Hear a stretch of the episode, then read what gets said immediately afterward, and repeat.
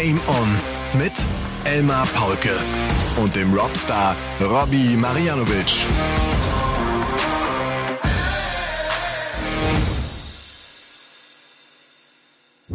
Ladies and Gentlemen, meine lieben DartslauscherInnen, hier ist euer Lieblingspodcast. Es ist wieder Zeit, äh, euch zu entspannen. Macht schön langsam, macht's euch gemütlich, gönnt euch diese kleine Auszeit, denn ich verspreche euch, Folge Nummer 149 von Game On wird auch nicht so wahnsinnig lang sein, denn dafür bin ich viel zu platt. Die einzige Möglichkeit, dass wir doch eine gute Länge hinlegen, ist die, dass Robbie unglaubliche Geschichten äh, erzählen wird und ich sozusagen auch zu einem Dartslauscher werde und ihm einfach zuhöre, was er sozusagen hat. Mein lieber Robbie, ich grüße dich. Hallo Emma, ich grüße dich natürlich, wünsche dir einen wunderschönen Abend. Du hattest ja schon einen perfekten Tag, wie ich so ein bisschen gesehen habe. Ich konnte immer wieder reinschauen in den ZDF Fernsehgarten beim Fernsehdaten heute. War cool, Sehr gut. Ja, ja. Und das erste, cool, was ich dir jetzt erzählen muss, ähm, ja, es los, gibt da draußen Leute, die, die zweifeln an der Seriosität dieses Podcasts. Und äh, die haben mich dann angeschrieben, ihr habt nicht erwähnt, dass Michael van Gerven die neue Nummer zwei der Welt ist. Und ich muss jetzt ganz kurz was sagen. Ja. Wir haben das nicht erwähnt, weil wir natürlich sofort wussten, dass das eine Eintagsfliege ist. Das war ja, er war es ja nur eine Woche lang. Er ist wieder die Nummer drei der Welt. Leute, was wir hier erzählen, muss alles Hand und Fuß haben. Keine Sorge. Äh, wir wissen schon, von, wovon wir reden. Okay? Also beruhigt euch. Ja, und vor allem äh, behaupten wir nie, dass, dass wir alle Infos äh, parat haben für euch, dass wir, dass wir äh, sozusagen der, alles, alles vollständig an, an Darts-Infos euch aber, überbringen. Aber wir, wir predigen wir seit, seit Monaten, seit ja. einem Jahr, dass Peter Wright verdammt nochmal diese goldenen Darts spielen soll, oder? Das erzählen wir doch schon Absolut. seit Monaten. Absolut. So. Absolut. Und was passiert? Also, jetzt mal ganz langsam. Zunächst mal gab es den 15. Spieltag der Premier League Darts in Sheffield. Sieger am Ende der Bully Boy. Dritter Sieg in Folge, sein vierter Tagessieg insgesamt. Hat sich damit in der Premier League Tabelle auf die Position 2 verbessert. Das war ein großer Abend für ihn in Sheffield. Er spielt dort einfach richtig gut. Dann gab es an diesem Wochenende das achte European Tour Event in 2023. Ist jetzt auch schon wieder Geschichte. Die Czech Darts Open Sieger ist tatsächlich Peter Wright der zur Nummer zwei der Welt wieder wird. Von daher war das ne, nichts äh, erwähnenswert, dass Michael van Gerven zwischendurch da mal eben auf die Position zwei geklettert ist. Das haben wir gar nicht mitbekommen. Das haben wir einfach so ein bisschen uns äh, von der Schulter geschüttelt. Und es ist der erste Sieg für Peter Wright äh, bei einem Ranking-Event äh, seit Jena vergangenes Jahr. Also Jena 2022 war damals natürlich auch ein European Tour Erfolg. Ähm, Chizzy verbessert sich auch um einen Platz übrigens in der Weltrangliste, ist jetzt die 12, hat einen neuen Rekord aufgestellt, was 180er betrifft für ein European Tour Event für ein Wochenende. 28 180er geworfen. Der äh, Hund, das ist schon eine Wahnsinnszahl. Und darüber werden wir natürlich sprechen, das ist klar.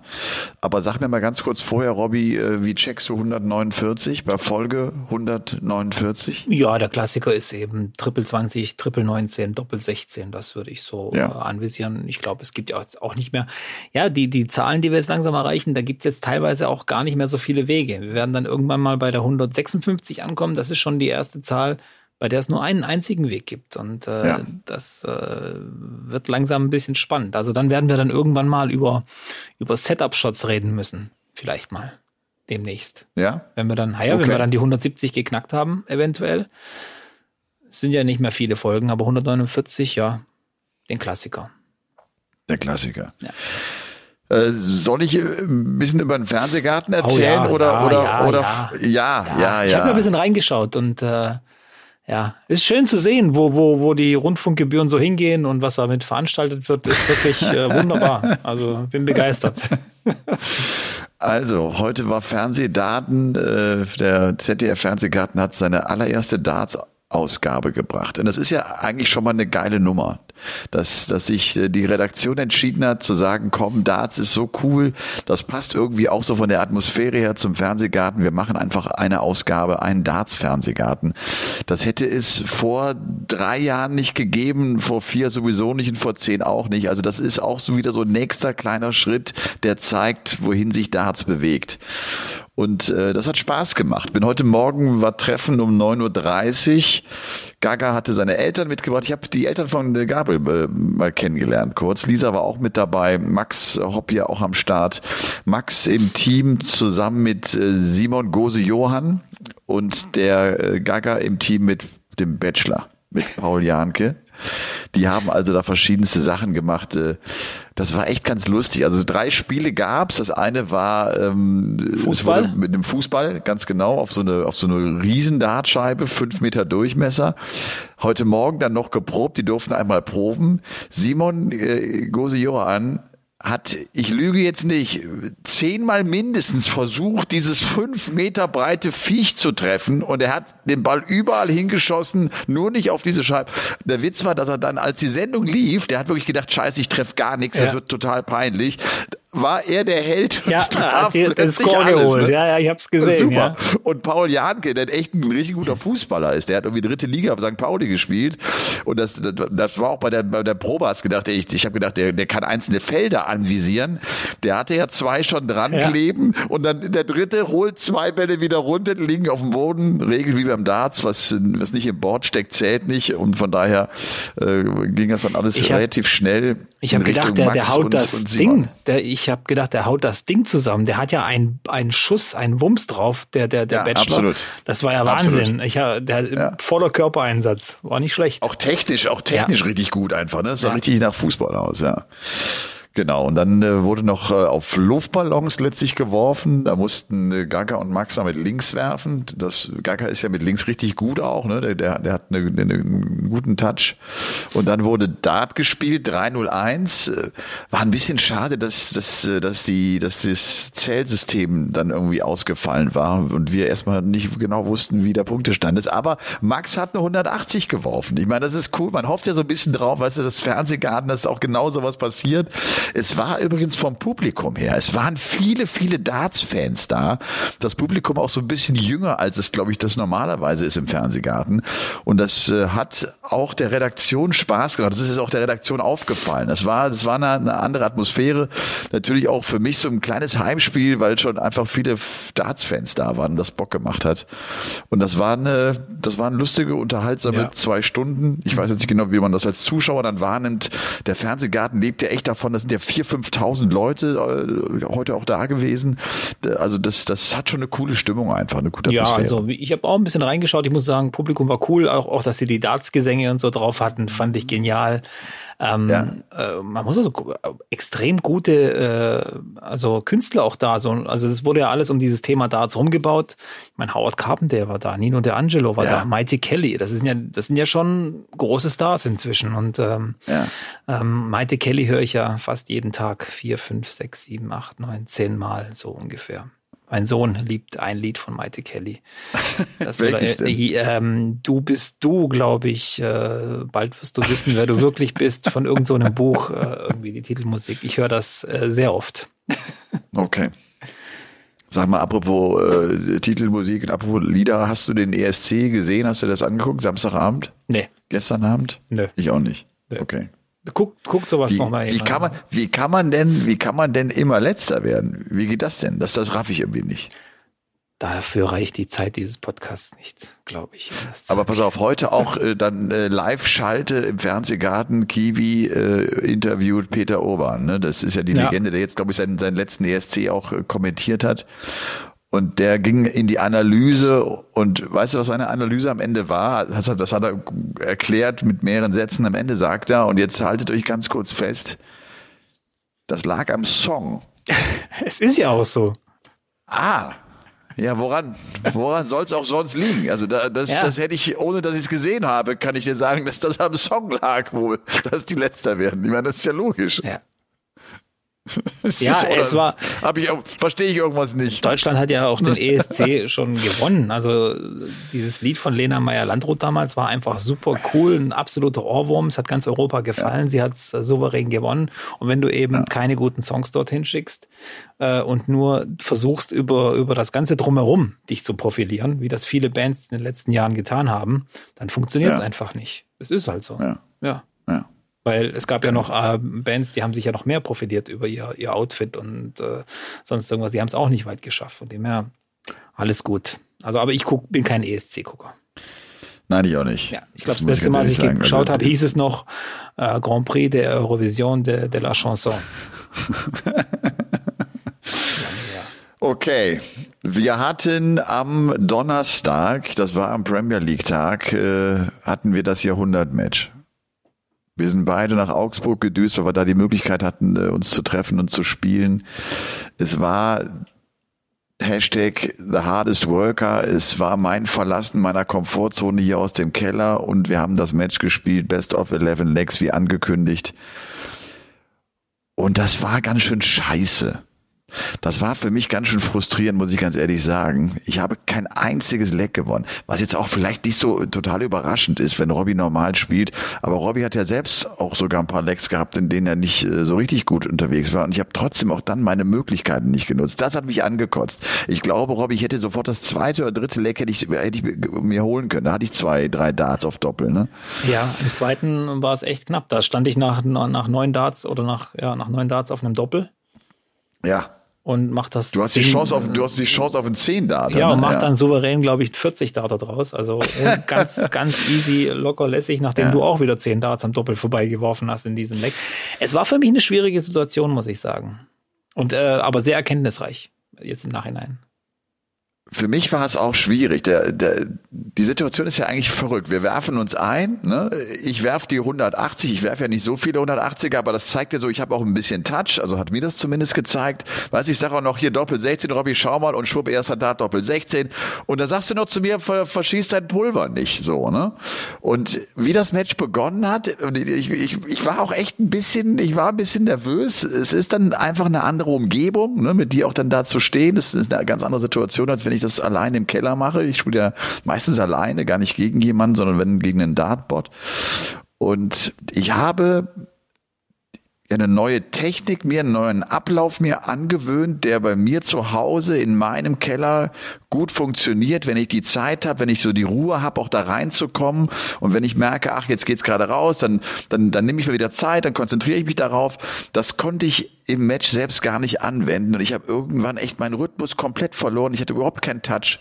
Ich habe wieder so wahnsinnig viele beschissene Einser geworfen, die mir echt den Spaß am Spiel dann irgendwann auch rauben. Da habe ich irgendwann keinen Bock mehr drauf, weil ich es halt auch nicht kontrollieren kann und, und es nicht beheben kann, dieses Problem. Ja. Ne? Aber hast du diesen Effekt gemerkt, dass sobald es um was geht, es war ja ein Match, es ging ja um was, die Kamera lief, alles ja, absolut. dran, es ja, waren ja absolut, auch der ein oder andere Zuschauer da, der Effekt, dass der Körper komplett dann sich verändert dass der, das Gefühl genau. sich verändert, der Arm ist nicht mehr so geschmeidig. Der, Mus wie, ja. der Muskeltonus ist ein anderer, ne? genau. ne? man ist angespannter einfach. Ja. Weißt du, wie du ja. das wegkriegst? Nee, üben wahrscheinlich. Ja, ne? immer Machen. wieder, immer wieder rein in die Situation. Ja, ja, immer wieder. Und ich habe das ja selber gemerkt. Ich habe auch eigentlich einen ganz guten Touch gehabt vor dem Spiel, aber dann habe ich, ja, bin ich verkrampft. Und obwohl ich schon so viele, also wirklich tausende Matches unter Wettkampfbedingungen hatte, und äh, auch im Eli Pelli zum Beispiel war ich nervös. Ich war, war verkrampft. Ich wusste nicht, wie ich das handeln soll. Und da, da kommen wir wieder zu dem Thema, als du mich mal gefragt hast vor ein paar Wochen, wie lange bräuchtest du wieder, um in den Wettkampfmodus reinzukommen? Und da habe ich dir ja gesagt, das ist gar keine, gar keine Frage von Zeit, sondern eher von, wie, wie schnell kann ich wieder diesen Modus erreichen oder dieses Feeling wieder kriegen, dass ich einfach sicher bin in so einem Wettkampf. Und das dauert manchmal ein bisschen länger. Aber für mich war es echt erkenntnisreich. Und ich muss sagen, ähm, ich äh, muss mehr machen. Also ich muss wieder mehr Wettkämpfe spielen, weil das war für mich auch nicht zufriedenstellend. Aber ich fand es trotzdem schön, dass wir uns getroffen haben. War das mega cool. Auch. War mega cool, ja. Entspannt. Ja, das fand ich auch. Haben auch alle gesagt, und, die äh, da waren, ey, wie entspannt der Paulke ist und so, Wahnsinn, der ist ja gar nicht so, wie ich gedacht habe. Naja, so ging es mir auch, als ich ihn das erste Mal so ein bisschen kennengelernt habe. ich habe zumindest für mich das Learning gehabt. Ich muss ganz ehrlich sagen, äh, wir haben gesagt, Donnerstag das Match gehabt. Ich habe so die, die, die Tage davor wenig gespielt. Ich habe am Abend vorher dann nochmal mich hingestellt, irgendwie eine halbe Stunde äh, geworfen.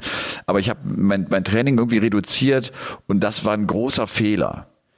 Ich würde das nächste Mal darauf achten, dass ich zumindest drei, vier Tage vorher äh, viel spiele, in so in meinem Rhythmus komme, dass, dass es sich gut anfühlt, dass ich in so einem guten Modus bin.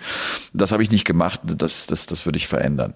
Übrigens ganz witzig, äh, apropos Komfortzone verlassen, der Marco hat geschrieben und äh, der hat geschrieben, ey, Ich habe meine Komfortzone verlassen. Er war auf einer Exhibition von Phil Taylor, das ist die Power Tour, so nennt die sich wohl. Ja. Die habe ich ehrlich gesagt da gar nicht so mitbekommen. Und äh, da hat sein, sein Kumpel hat ihm ein Leg gegen Taylor gekauft. So, und der musste, der musste das Leck oben auf der Bühne gegen Phil Taylor spielen. Da bist du natürlich wirklich raus auf deiner Komfortzone. Da vergisst du alles. Und er sagt auch, er hat sich so gefreut und irgendwie alles cool gewesen. Und dann Walk on und irgendwann oben und dann ging gar nichts mehr. So nervös gewesen, der hat das, das wäre unfassbar. Das ist natürlich klar. Wenn du neben Phil Taylor stehst, ist das nochmal eine andere Nummer, ne? Ja, also absolut. Ich, da hat er auch schon das, die, die Ehre, gegen Phil Taylor zu spielen. Äh, du bist elektrisiert. Also du bist wirklich ja. irgendwie in einer anderen Welt und, und weißt auch gar nicht, ich war ja auch so, ich glaube, der hat bestimmt gedacht am Ende, was für ein arroganter Penner ist denn das, dieser Marianovic. Dabei war ich einfach nur so verängstigt und so nervös, nichts Falsches zu ihm zu sagen, ähm, dass ich einfach kein Wort rausgekriegt habe und so weiter. Und äh, deswegen, ja. ja, aber schön, schön, schön zu hören. Ich habe auch von Marcel eine Nachricht bekommen. Soll ich die mal kurz vorlesen? Gerne, ja. Ja, äh, bezüglich Komfortzone. Hallo liebe Robstar und Elmar zum Thema The Hardest Worker habe ich auch endlich meine Komfortzone verlassen und mich nach ziemlich genau einem Jahr intensiven Dartspielen, das mit vielen Höhen und Tiefen verbunden war, für mein erstes Turnier angemeldet. Sehr schön. Vom 7.6. bis zum 9.6., also gleich drei Tage, stehen für mich die Eifel Open in Lissendorf an. Ich danke euch zwei für einen wahnsinnig guten Podcast, der mir jede Woche sehr viel Freude bereitet. Macht weiter so. Schöne Grüße, Marcel. Das ist eine schöne das Nachricht. Cool. Ja, das ist eine schöne. Das finde ich auch. Ja. Das finde ich echt genau, das hatten wir uns erhofft, Robby, ja. als wir gedacht haben, komm, Komfortzone verlassen. Vielleicht können wir einige motivieren, diesen Schritt mal zu gehen. Und äh, das bin mir sicher, dass das wird total Spaß machen. Also das haben wir ja auch schon gehört. Man lernt viele Leute kennen, es, man kommt so in neue Kreise rein. Man trifft einfach viele, die auch Bock auf Darts haben und man verbringt gerne Zeit mit ihnen. Das ist das ist super.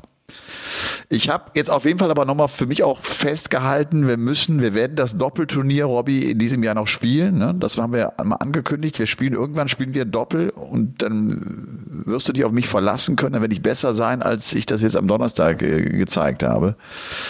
Und ja, das, äh, das ist jetzt so, das ist jetzt bei mir im Kopf. Ich muss besser zu diesem Doppelturnier kommen, dann geht's ja wirklich rein. Dann, dann, ne? Ja, das ist, ist dann, wieder, dann, dann, ist, dann ist es wieder eine andere Situation. Ja. Dann wollen, ich, wir kennen das ja, gucken auch alle, wie, was kann der Paulke, kann der überhaupt einen Fall gerade ausschmeißen oder textet der nur rum? Dann, dann, dann hast du plötzlich da Zuschauer stehen und das, dann wird's auch noch mal ein bisschen anders. Ja. Okay. Ähm, Premier League, der Bully Boy. Ja.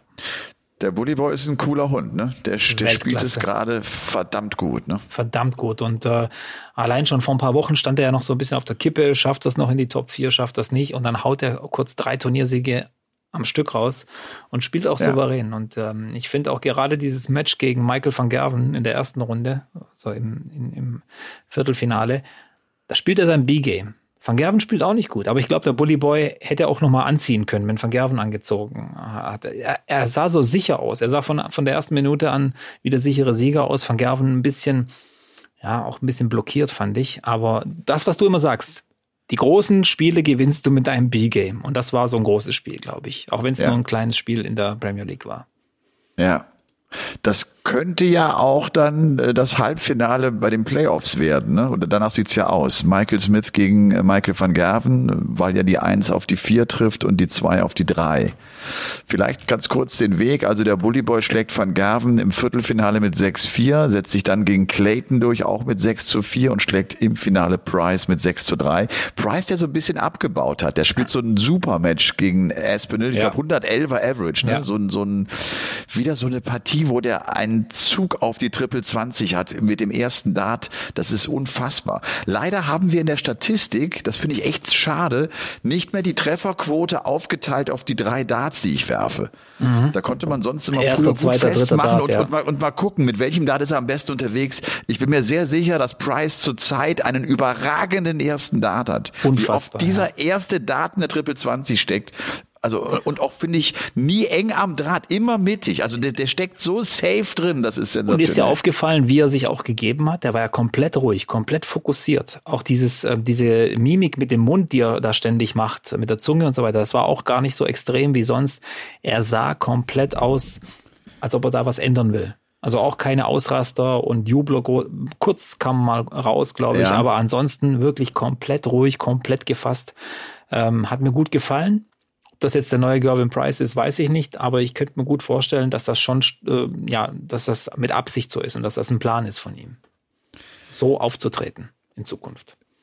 Ja, er hat er hat eine viel größere Lockerheit. Ne? Er, er, er findet diesen schmalen Grat total gut aktuell von, ich bin natürlich konzentriert, aber, aber ich lache auch mal, ich habe auch mal einen Witz und, oder nimm das mal etwas leichter hin, wenn, wenn eine Situation nicht so funktioniert. Und dann, finde ich, packt er die Emotionen auch in einem Moment aus, wo er merkt, er muss sich jetzt mal ganz kurz ein bisschen pushen. Ne? Also ja. der zieht das nicht das ganze Match durch, sondern er, er wartet so auf diesen, auf diesen Augenblick, wo er spürt, er muss jetzt einmal kurz angreifen ne? und einmal die Faust raushauen. Ja, es ist sehr kontrolliert, so empfinde ich den. Ja, ich, der kontrolliert diese, diese, Situation gerade sehr gut da oben auf der Bühne. Ich bin mir auch sicher, dass er Gespräche mit jemandem geführt hat. Also das muss jetzt nicht gleich ein Mentaltrainer oder sonst irgendwas sein, sondern vielleicht ein Vertrauter bloß oder jemand, der das Spiel gut beobachtet. Vielleicht war es auch nur mal ein Gespräch mit Wayne Mardell abseits einer Exhibition oder irgend. Das kann ja alles sein. Manchmal sind es eben Kleinigkeiten, die da äh, so ein bisschen reinwirken oder jemand, du triffst jemanden, der totales Verständnis hat auch für das Spiel und der, der erklärt dir die Dinge aus seiner, aus seiner Sichtweise und es macht Klick in deinem Kopf. Ist mir auch schon ja. passiert, dass mir jemand ein paar Sachen gesagt hat und nicht so gedacht, ah, stimmt eigentlich, warum? Warum mache ich das so oder warum mache ich das nicht so? Und das ist, äh, glaube ich, auch wichtig, drin zu bleiben, im Gespräch und auch selbstkritisch zu bleiben und nicht alles für selbstverständlich zu nehmen. Und ich glaube, Price hatte den Fehler gemacht, dass er irgendwann gedacht hat, es geht jetzt immer so weiter. Nein, du musst arbeiten, du musst ja, hard worken. Und das Spannende, auch wenn wir das schon mal äh, festgehalten haben, das Spannende finde ich wirklich ist, dass er diesen Zustand jetzt erfährt, nachdem er sich einmal voll auf die Fresse gelegt hat. Der, der brauchte dieses Match WM-Viertelfinale gegen Gabriel Clemens, wo er mit den Kopfhörern aufläuft, wo er durchdreht. Das hat er offenbar gebraucht, um, um das alles neu zu sortieren, um auch so festzustellen, ich muss jetzt irgendwas ändern. Und der Schritt ist gekommen. Das hat er gemacht und er hat sich enorm verbessert. Also das ist ja von, ne, wenn du, wenn du diese Matches mal vergleichst, also gerade die WM ja. und jetzt die Phase, wie die er in der Premier League hat, das sind ja Welten von, Welten, von ja. der Körpersprache, von, von, von seinem mentalen Zustand, von seinem Mindset her, ne? Welten, ja. Price ist die Eins mit 36 Punkten. Es könnte tatsächlich ja noch passieren, dass der Bully Boy sogar noch die äh, Eins in der Premier League wird, wenn er nochmal einen Tagessieg abräumt. Das war natürlich auch jetzt Thema, nachdem er das Ding dann gewonnen hatte. Ne? Das, das ist auch zwischen Price und Van Gerven und ihm offenbar so ein Thema gewesen. Die hatten nämlich den Bully Boy so ein bisschen abgeschrieben und er hat gesagt, pass auf, wenn ich jetzt alles, alle Siege hole, überhole ich euch nämlich noch. Und das droht jetzt tatsächlich zu passieren. Also Price drei Punkte vor äh, Michael Smith bei ähm, 36 Punkten, Smith 33, Van Gerven 31 und Clayton aktuell auf Platz 4 mit 24 Punkten. Hat zwei Zähler Vorsprung vor Nathan Aspinall. Es gibt jetzt halt noch diesen letzten Spieltag der regulären Saison. Danach äh, steht ja fest, wer den Playoff-Abend bestreiten wird und es kommt zum Duell von Johnny Clayton und Nathan Aspinall im Viertelfinale. Das Ganze wird am Donnerstag in Aberdeen stattfinden. Vielleicht, das ist glaube ich eine wichtige Info, bin ich oft gefragt worden, wie viel Matches muss jetzt Nathan Aspinall gewinnen, damit er, damit er äh, Clayton von Position 4 verdrängt? Du sagst zwei? Er muss. Ich sage, er muss den Abend gewinnen. Um Clayton von. Er muss den, er muss, er muss den Abend Nein, du hast, er muss das Finale erreichen. Dann, dann, dann hat er mehr Punkte als er. Genau, ich, genau. Ich hatte, ich, ich, hatte einen Gedankenfehler. es geht ja dachte, nur, bei, also er könnte. Bei, bei Punkt Gleichstand hätte er einen Tagessieg holen müssen. Ja. Während so, aber er, er hätte dann ja mit dem Finale hätte er einen Punkt mehr als Johnny Clayton. Genau, also es geht einfach nur darum, kurz zur Erklärung, er hat auch acht Lecks Rückstand, also im Intellektdifferenz. Das heißt, er muss 6-0 gewinnen, dann hat er immer noch zwei Rückstand, er muss dann das nächste Spiel auch gewinnen. Also zwei Spiele, wenn er zwei Spiele genau. gewinnt, ist er durch, weil dann ist über die Punkte, über die Lecks wird er es nicht mehr schaffen.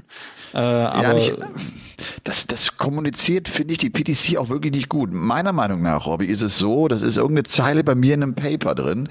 Wenn der Punkt, also früher war es immer so, Punkt Gleichstand war die Leckdifferenz. Ja. Inzwischen ist es so, wenn es Punkt Gleichstand ist, wird geguckt, wer hat die meisten Tage, wer hat mehr Tagessiege, wer hat mehr Matches gewonnen. Erst dann kommt die Leckdifferenz auf Position drei. Okay, danke. Äh, ach, deswegen blenden die die auch bei den Tabellen nicht ein, jetzt die PDC. Ganz genau. Okay, ganz ich habe genau. mich noch gewundert, warum, warum zeigen die die Leckdifferenz nicht bei der PDC? Das ist jetzt natürlich die Erklärung dafür. Okay, ja, danke. danke. Genau. Ja. ja, also ich bin übrigens Experte beim Darts.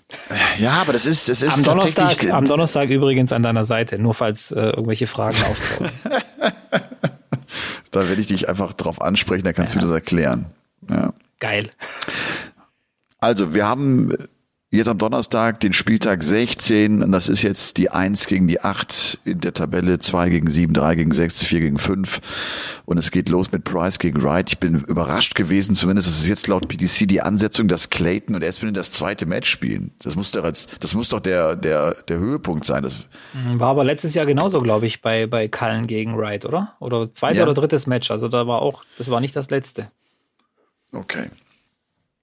Ja, es wird also ein guter Premier League, Abend. ja, das wird ein guter Abend. Ja. Das wird ein guter Abend und äh, äh, Johnny Clayton hat ein ganz, ganz cooles Zitat rausgehauen. Ich habe das auch auf Instagram äh, mal gepostet. Also der, der Druck, Pressure, Pressure bricht dich oder mach dich halt stark. Also ne, eins, du hast, du hast, es gibt nur diese beiden Möglichkeiten.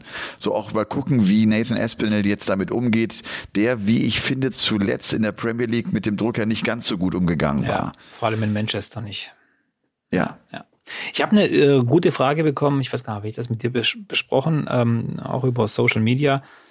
Wer denn für mich, also weil es jetzt zu diesem Duell kommt, das direkte Aufeinandertreffen, wer ist denn für mich der komplettere Spieler oder der wachsendere Spieler zwischen Clayton und Espinel? Und ich fand das eine ziemlich schwierige Frage. Also abgezockt ist Clayton definitiv. Aber ich glaube, der hat nicht den Druck auf den Schultern, die ein, äh, ja, den ein Espinel hat. So im, im, im Gesamten meine ich. Bei Espinel bist du immer so versucht zu sagen, du musst jetzt nochmal ein Major gewinnen, du musst jetzt nochmal ein Major gewinnen, um, um, um der erfolgreiche Dartspieler zu sein. Bei Clayton ist das gar nicht so. Bei Clayton weiß man, der marschiert oder er marschiert nicht. Da macht man auch kein Fass auf, wenn da irgendwas passiert. Ich finde, Espinel geht zumindest mal ein bisschen besser um mit der Situation. Espinel oder Clayton? Espinel geht, geht gut um. Also für den, der hat mehr Druck, finde ich, auf den Schultern. Und das macht ihn für mich so ein bisschen vielleicht zu dem kompletteren Spieler. Ich, ich finde aber, dass Espinel einer ist, und das war auch wirklich von Anfang an so, als er auch dann plötzlich im Halbfinale der Weltmeisterschaft stand. Der ist einer, der äh, großen Druck empfindet. Ne, der, der ja unheimlich oft auch in die Knie geht, wenn er dann ins Match gewonnen hat, der, der, der baut sich selbst einen sehr, sehr großen Druck auf. Ich weiß nicht genau, ob das ein Vorteil ist. Vielleicht hilft ihm das, ja. aber da ist Clayton ja wirklich ein großes Gegenstück dazu, ne? der ja auch seinen Job behalten hat. Der hat sich eigentlich den Druck immer genommen und der hat ja auch diese Leichtigkeit. Darum klatscht er auch ab, wenn der, wenn der Gegner eine gute Aktion hat. Also der ist eigentlich diesbezüglich genau das, das Gegenteil davon eigentlich. Ne? Clayton ist, der, ist, ist unheimlich entspannt. Ja, das meine ich ja. Er ist entspannt, weil er, weil er auch nicht, ich glaube auch, dass, dass äh, Clayton nie eine große Kritikwelle abkriegen wird oder selber sich mit, mit sich selber so ins Gericht gehen wird, wie Espinel das macht oder auch mal auf den Tisch haut, wie Espinel das gemacht hat letztes Jahr oder vorletztes Jahr beim World Matchplay, wo er einfach allen vorgeworfen hat, dass er nicht beachtet wird und so weiter. Das ist ja nicht Clayton. Deswegen vielleicht auch gut der Vergleich, dass du sagst, die sind eigentlich komplett das Gegenteil ich finde, Espinel hat einfach immer mehr Druck auf den Schultern und deswegen ja, passieren eben auch solche Dinge. Und wenn er den, ja, und Clayton nimmt es einfach, ja, vielleicht manchmal ein bisschen zu locker, muss ich sagen. Clayton ist halt kein Alpha-Tier. Ne? Nee, kein nee, Alpha-Tier nee. wie, wie Price, wie Van Gerven und wie auch Espinel. Und das ist das Erstaunliche, dass der trotzdem so erfolgreich ist und der dieses super Jahr 2021 hatte mit seinen vier großen Siegen, dass du mit dieser Einstellung das hinbekommst, ne? Ja. Ist eigentlich ganz spannend. Ist echt spannend. Weil ich eigentlich, weil ich eigentlich glaube, dass wenn du da ganz oben stehst, musst du so in Richtung Alpha-Tier gehen. Dann, dann, dann ja. willst du die Kontrolle haben, dann willst du auch allen zeigen, ey, ich bin der Beste. Ich will dich nochmal festnageln, jetzt hier ja. an dieser Stelle. Clayton gegen Espinel. Mal unabhängig davon, ob Espinel es noch schafft, weiterzukommen oder nicht. Wer gewinnt dieses Match? Wer geht am besten mit diesem Match um? Clayton, glaube ich. Ich glaube Espinel. Okay. Wir werden sehen. Wir werden sehen. Live Wir auf der Zone. Ja. Die beiden waren natürlich auch jetzt an diesem Wochenende in Prag mit dabei bei den Check Darts Open.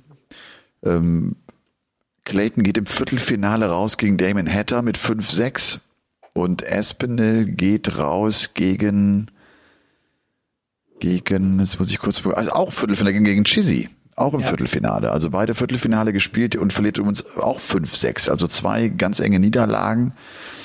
Und ja, Sieger, wie gesagt, am Ende ist Peter Wright. Wie wichtig ist der Sieg für Peter Wright, Rolli, deiner Meinung nach? Unfassbar wichtig, glaube ich. Unfassbar. Es geht ja nicht nur darum, dass er den Sieg geholt hat, sondern wie er den geholt hat. Spielt ein paar unfassbare Matches, 104er Average äh, im, na, war es aus Viertelfinale? Ich bin mir nicht mehr ganz sicher. Ich muss nochmal nachschauen in meinen Notizen. Ähm, das Halbfinale, gegen Halbfinale gegen Hertha. Gegen Das war ja. sein bestes ja. Match im Jahr 2023 und das mit Abstand. Ja. Es war wirklich das beste Match, was ich auch gesehen habe. Auch das Spiel gegen Dolan, ich weiß nicht, wer es da draußen gesehen hat. Ich finde und ich merke mir dieses Spiel gegen Dolan als Wendepunkt im Jahr 2023 für Peter Wright.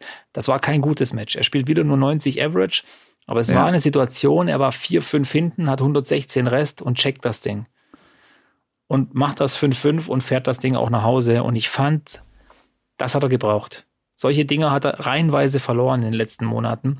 Und das könnte eventuell der Knackpunkt gewesen sein, wo er vielleicht selber nicht mal zurückdenkt, aber wo ich dann zurückdenke und sage, ja, dieses Match gegen Dolan damals, das war so der Auslöser, das war so das erste Lebens, das neue Lebenszeichen von Peter Wright und auch im Finale, da sind super Sachen passiert. Er kämpft sich immer wieder zurück, hat fünf Matchstarts verpasst ja. gegen Chizzy, kriegt noch, äh, also kriegt äh, das, also Chizzy holt noch sein Leg und Peter Wright fängt das Leg darauf direkt mit einer 180 an. Das spricht Bände. Das spricht Bände über die mentale Verfassung eines Spielers und äh, über seine Sicherheit, glaube ich.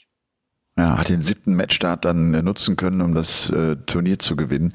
Ähm, und was du sagst, glaube ich, zeigt auch dann ganz gut, was den Average betrifft. Also dieser knappe Sieg gegen Dolan, Peter Wright mit dem 90er Average, dann kommt das Achtelfinale gegen Noppert, 102er Average zum 6-3, schlägt dann Humphreys mit 6 zu 3 mit einem 98er und dann Hatter mit einem 104er Average. Und Hatter kämpft sich da geil zurück eigentlich. Ja. Ne? Das, der hat eine unheimlich gute Einstellung so und eine, eine, auch eine gute Körpersprache. Ich finde, der, der zeigt eine unglaublich gute Stabilität auf der Bühne und, und gibt niemals auf. Ja. Und der, also ich glaube, super. dass Hetta bis äh, zur letzten Sekunde des Matchstarts, der gegen ihn fällt, fest den Glauben hat, das Spiel drehe ich noch.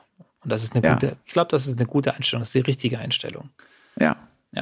Das ist, geht so ein bisschen in die Espinel-Richtung, ne? Ja. wo, glaube ich, auch dann auf jeder Tourspieler weiß, wenn ich diesen letzten Matchstart nicht versenkt habe, kann hier noch alles passieren, weil die Typen so geil äh, aus, aus, aus dem Rückstand heraus agieren können.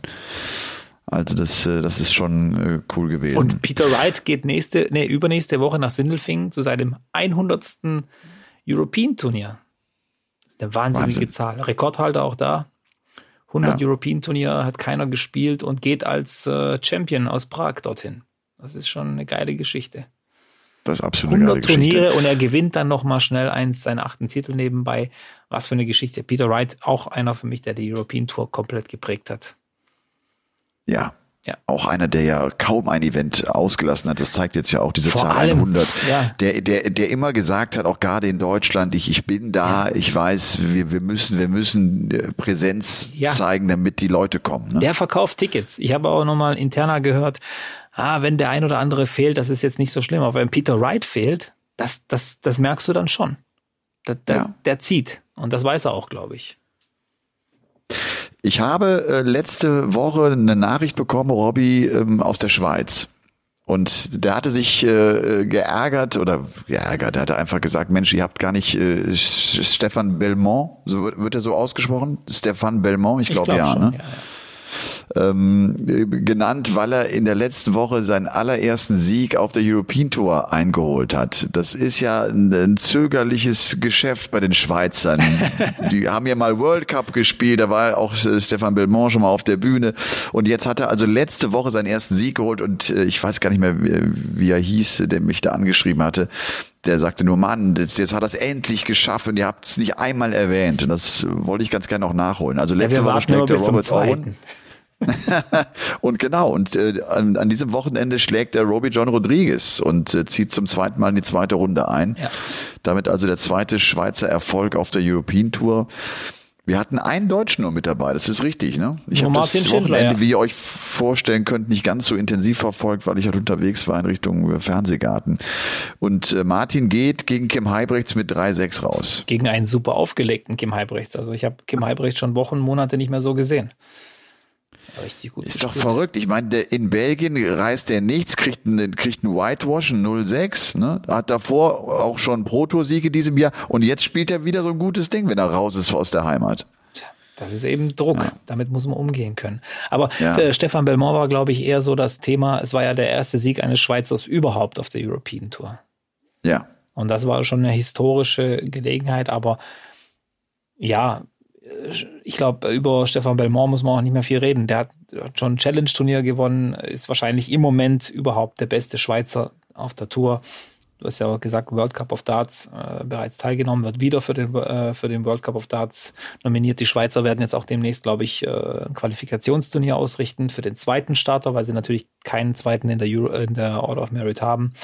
Finde ich auch gut. Und ähm, auch das, ich glaube, in Südamerika auch gerade die Qualifier, wenn ich es richtig gesehen habe. Ja. Bei Diogo Portella, der hat mal ein Bild gepostet, die haben da gut aufgefahren. Also das scheint eine gute, äh, ein gutes Event zu sein. Also da werden auch die südamerikanischen Qualifier irgendwie ausge, ausgerichtet.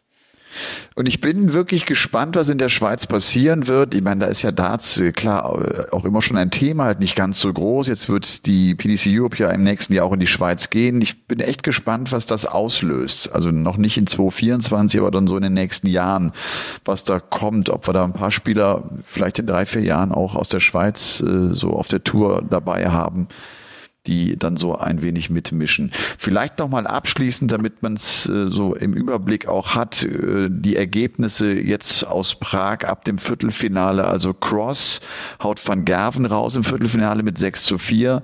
Chizzy schlägt Aspinall im Viertelfinale, Hatter Clayton, Wright gegen Humphreys, haben wir schon gesagt. Die Halbfinals waren dann Cross gegen Chizzy und äh, da gewinnt Chizzy mit 7-4 gegen, gegen Voltage. Cross äh, in einem Match, das, wo er nicht eine Sekunde irgendwann glaubt, dass er es gewinnen kann. Das war zumindest mein Eindruck. Ähm, ja, war, war mental nicht gut eingestellt und hatte am Ende auch keine Chance, Chizzy da zu bezwingen. Und Peter Wright mit diesem wirklich guten Halbfinale gegen Damon Hatter und dann halt Finale Wright gegen Chisel. Und das Ganze war ein 8 zu 6 am Ende für Snakebite Peter Wright.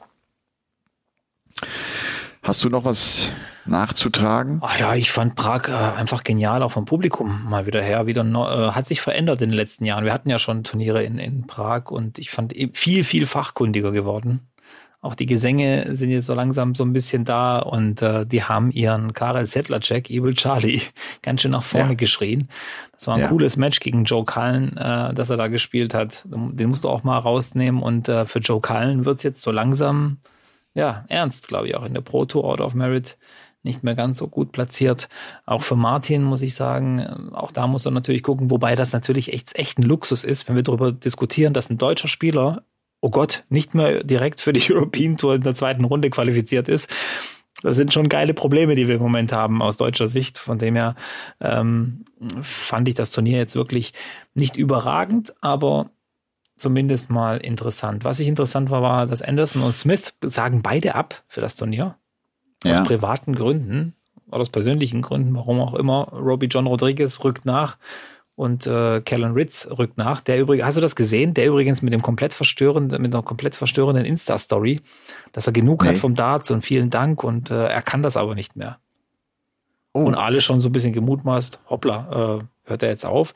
Rudert ja. dann am nächsten Tag zurück und sagt, nee, es ist, war einfach nur enttäuschend und hat dann nochmal erwähnt, dass er diese, diesen Mist in seinem Postfach da nicht mehr haben kann, wenn die Leute ihn blöd anmachen, wenn sie 50 Pence verloren haben bei irgendeiner Wette.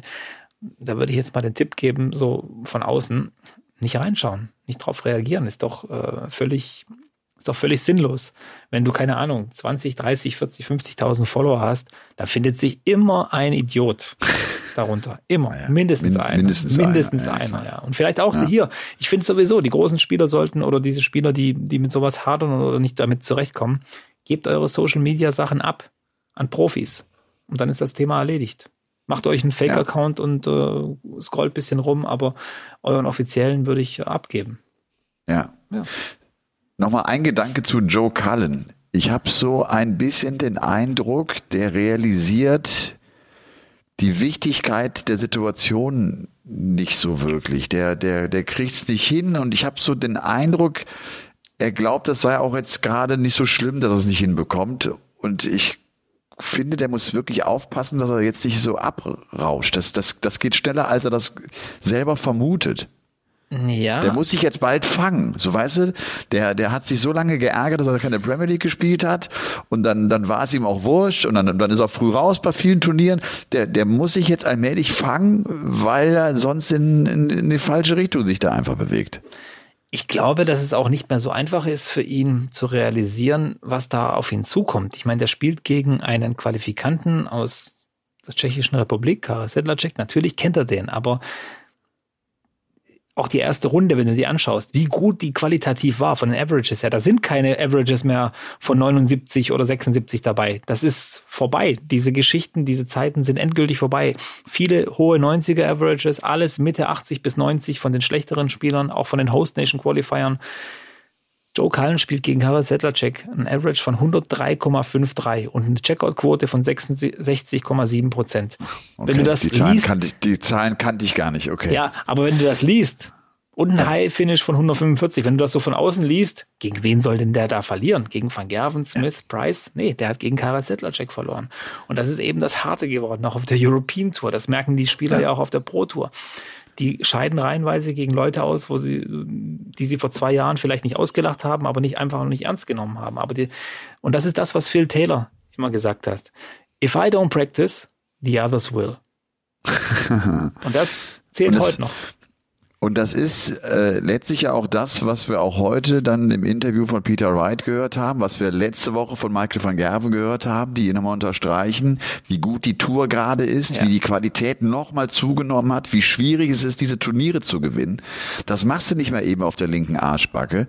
Da musst du einfach ein richtig gutes Wochenende haben und auch so zwei, drei Momente haben, die du vielleicht mit so ein bisschen Glück überstehst, ja. damit du weiterkommst. Auch die, ne? So, so, Dafür ist die Distanz und, auch zu kurz. Ja, schau dir auch mal an, wie viele Spiele gehen inzwischen 6-4 oder 6-3 aus. Das sind ja, ja so diese typischen Ergebnisse, ein Break, zack, zack und das Ding ist vorbei. Diese entscheidenden Momente. Wenn du auch als Topspieler das nicht mitnimmst, dann, dann gehst du einfach unter. Und ich, das ist ja mein, meine Vorausahnung, dass in Zukunft gar nicht mehr diese Averages so großartig äh, in Fokus geraten, sondern eher diese Momente. Wer packt sich diese Momente? So wie zum Beispiel Aha. MVG gegen Josh Rock spielt, sein Viertelfinale oder Achtelfinale, ich weiß, äh, Achtelfinale, glaube ich, kriegt einen 10-Data zum 5-5, Rock beginnt ja. den Decider und Van Gerven haut ihm den Elfer dann nochmal um die Ohren. Und das sind diese Momente, die du dir einfach packst und, äh, und wo dann auch einfach ein Rock sicher zuschaut und denkt sich nicht, oh scheiße, hat er wieder gut gespielt, sondern Josh Rock gehört zu der Situation, zu der Generation Dartspielern, die sagen, das mache ich mit ihm das nächste Mal genauso. Das kriegt er zurück. Da habe ich keinen Bock drauf auf so einen Mist. Und das ist, glaube ich, auch eine, gute, eine bessere Einstellung einfach. Früher hast du einfach gesagt, ja, ja gut, kannst nichts machen. Van Gerven hat halt eben mal wieder gespielt wie Van Gerven im Decider. Aber Rock ist einer von diesen jungen Wilden, die sagen, okay, dann jetzt der zeigt mir ja nur, wie ich es machen muss. Und das finde ich gut. Und äh, Darts, wir haben es ja schon oft jetzt drüber gehabt, verändert sich extrem und wir sind hautnah dabei. Ich glaube, das ist jetzt die beste Zeit, um, um, um in 20 Jahren davon zu berichten, hey, ich war dabei, als sich dieses Spiel komplett gedreht hat. Mhm.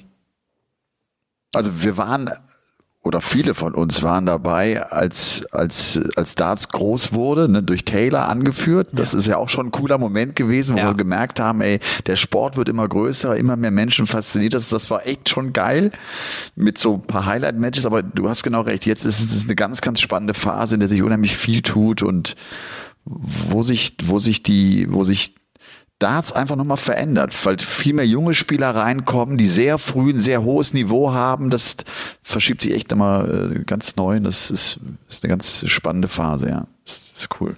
Macht Spaß im Moment. Und damit, meine Damen und Herren, kommen wir zum Paulke der Woche. Der Paulke der Woche. Der Paulke der Woche geht an diesem Sonntagabend, da wir den Podcast ja aufnehmen, an meine Mutter. Zum Muttertag. Und er geht irgendwie auch an alle anderen Mütter dieser Welt, weil, ich meine, ohne die Mütter wären wir ja nicht da. Und die haben so viel Geduld aufgebracht, die sind irgendwie immer zur Stelle, wenn man sie braucht und haben uns immer begleitet. Und von daher mache ich es heute ganz kurz und knapp. Paulke der Woche geht an meine Mama. Oh, ist das schön. Ist das schön? Ja, ja. Ich habe heute auch, ja, wir haben heute auch Muttertag quasi gefeiert. Gefeiert. Ja, aber bei mir war es ein bisschen, ja, ging natürlich gleich wieder schlecht los, weil du gesagt hast, ich muss irgendwas, äh, was heißt, ich muss erzählen, aber ich muss eins erzählen. Heute Morgen träume ich, richtig, einen richtig guten Traum gehabt. Ich gehe in den Club, 14 Euro Eintritt. Wenn du aber 20 Eintritt bezahlst, kriegst du noch drei Getränke umsonst quasi für 6 Euro. Und ich mache das. Ich gehe den Deal ein im Traum. Ich gehe ihn ein und freue mich. Schwabe. Ja klar. Schwabe. Ja klar. Gehe den ja, Deal ein und dann werde ich plötzlich geweckt. Okay, es ist jetzt dann kurz vor 10. Stehst du dann auf? sagt meine Frau und äh, natürlich dieser Traum vorbei. Ich habe meine Gutscheine nicht eingelöst. Das hat mich natürlich extrem geärgert. Und dann ist mir eingefallen, oh shit, heute ist Muttertag. Ich wollte doch eigentlich früh aufstehen, mich um die Kinder kümmern, dass meine Frau ausschlafen kann. Aber sie hat äh, mich heute wirklich ausschlafen lassen, weil sie gesehen hat, dass ich die Woche so ein bisschen müde war teilweise. Und äh, das ist schon krass. Also die hat wirklich viel Stress mit den zwei Kids und, und muss das alles organisieren und machen und tun. Und dann hat sie immer noch irgendwie, ja, keine Ahnung, die Kraft zu sagen, ja, okay, komm, mein Mann, der soll auch mal eine Stunde länger schlafen. Ja, aber auch die Achtsamkeit, die, ja. sie, sie schaut auf dich, die ja. beobachtet dich. Zu ja. sehen auch, den lasse ich pennen, der braucht, der braucht den Schlaf. Ja, das ist doch cool. Aber ich hm. habe diese Gutscheine nicht eingelöst. Sie hätte auch noch ein paar Minuten warten können. Was für Getränke wären es denn gewesen? Du hast drei Gutscheine, was würdest du dir holen? Ja, Longdrinks wahrscheinlich, weil das lohnt sich dann am meisten. Wahrscheinlich hätten die nicht für, für, für, für, für Cocktails hätten die nicht gegolten. Ich kenne diese Tricks, dann hätte ich eben Longdrinks nehmen müssen.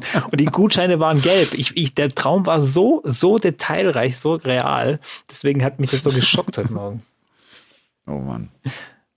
Ja.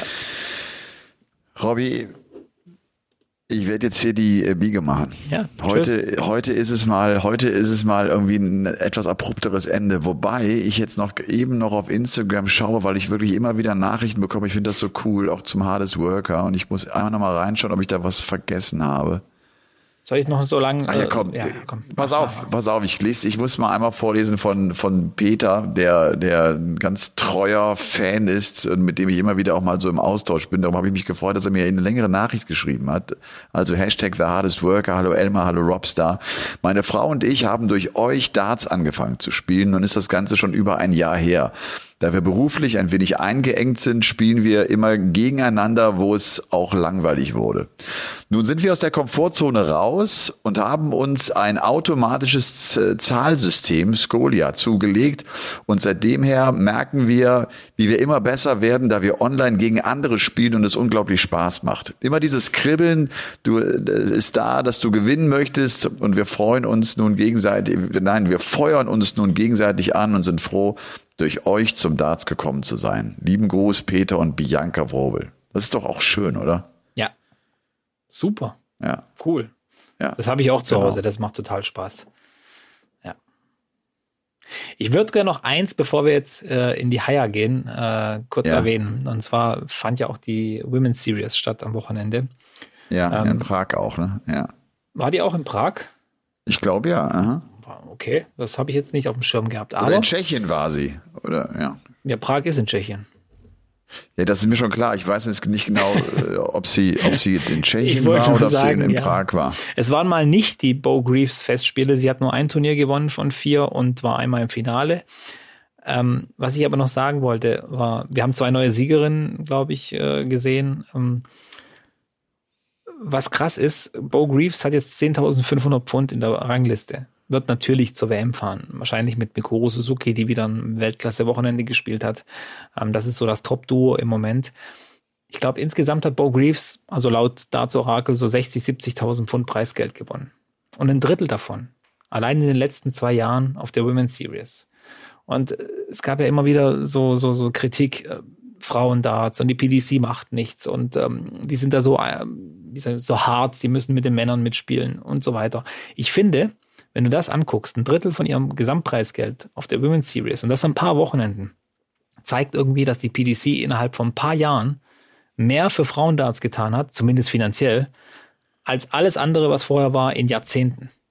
Und das muss man Absolut. echt mal anerkennen. Und, äh, die, und die machen das so nebenbei. Die machen da auch keinen Fass auf oder so. Das wird einfach gemacht. Ende der Geschichte und, und, und, und es läuft. Und äh, es war eine interessante Women's Series. Wer sich da reinfuchsen will, gern mal auf PDC Darts Connect, also das mal googeln, PDC Darts Connect, dann könnt ihr alle Ergebnisse schauen. Da sind ein paar unfassbare Spiele dabei von Bo Greaves. Äh, das lohnt sich auf jeden Fall, die Statistiken da durchzulesen. Wie gesagt, zwölfter Titel für Bo Greaves äh, auf der Women's Series und diese Frau wird definitiv bei der WM dabei sein. Und, äh, glaub, und die führt das Ganze ja im, im Ranking echt auch deutlich an. Ja, ne? Zwei ist, ist Mikuru Suzuki mit 6.500 Pfund und wir haben Fallon Sherrock auf der 5 mit 3.000 Pfund und Lisa Ashton auf der 6 mit 2.050 Pfund. Also das einfach nur mal so äh, vielleicht für den Überblick. Und ich habe eben Quatsch erzählt. Die Women's Series war nicht in Tschechien. Ich hatte eine Überschrift nur gelesen, aber da habe ich ein Und-Zeichen äh, übersehen und. gehabt. Also Women's Series und Czech Darts Open. So, dass ich das nur eben kurz überflogen geflogen und dachte, ach, wie interessant, ja. nehmen Sie die Frauen direkt mit äh, nach Tschechien. Nein, so, so ist es nicht. Ich hätte noch eine Frage, eine letzte Frage und dann kannst du ja. Ich habe gesehen beim Fernsehgarten heute, ja. da war ja alles abgeklebt. Die Spieler hatten keine Sponsoren drauf, das Board war unkenntlich gemacht, quasi die Firma. Ist das ja. so im öffentlich-rechtlichen? Öffentlich-rechtlich, ja. Öffentlich keine Werbung. Also darf ja. keine Werbung sein. Genau. Okay, also das ist ja. Und Simon Gose hat mir super gefallen, äh, auch wenn ich glaube, dessen Humor den er vor ein paar Jahren hatte, den kannst du heute nicht mehr bringen. Aber egal, ich habe es trotzdem gefeiert damals. ja, ja, absolut. Ganz netter Typ übrigens, äh, ja. Simon Gose Johann. Muss, ist wirklich ein ganz, mit dem habe ich auch heute und ich habe dem, wir hatten uns im Oktober letzten Jahres schon mal auf einem Fernsehgarten schon mal kennengelernt und ein ganz, ganz cooler Typ, der auch jetzt so von seiner beruflichen Karriere her schon irgendwie so alles erlebt hat. Der war mal ein richtig, der war mal richtig gefeierter Star sozusagen mit eigener Sendung und allem und das ist, das hat sich verändert, ist nicht mehr ganz äh, so und äh, ja, weiß auch nicht, das ist ein ganz, das ist ein ganz bodenständiger und, und guter Typ, der, der sich gute Gedanken macht. Hat ja diesen ganz coolen Podcast auch jetzt mit Kindern. Hast du mal gesehen? Das ist ganz, ganz witzig. Und der, der hat sich mit Kindern. Ja, gut. So, er, er als junger Papa hat auch eine, glaube ich, eine Tochter, die vier Jahre alt ist und er versucht so ein bisschen rauszufinden, wie er ein cooler Papa sein kann, so, ne? Und will sich die nicht, Tipps ja. holen, und will sich die Tipps holen von, von Zehnjährigen oder sowas. Ja. Du weißt ja, Kinder und Betrunkene sagen immer die Wahrheit. ja, genau. Ja. Absolut. Absolut. Gab es letztens ein super, ein super Video dazu. Äh, ist eine Familie, kriegt das dritte Kind und der Papa kommt aus dem Kreissaal raus und nach dem Motto, was ist es? Ne? Und die Tochter ist, ich würde sagen, drei, vermute ich mal so. Und der, der Bruder ist schon fünf, sechs, der ist älter. Und da sagt dann der Papa, kommt raus und sagt, ah, es ist ein Junge.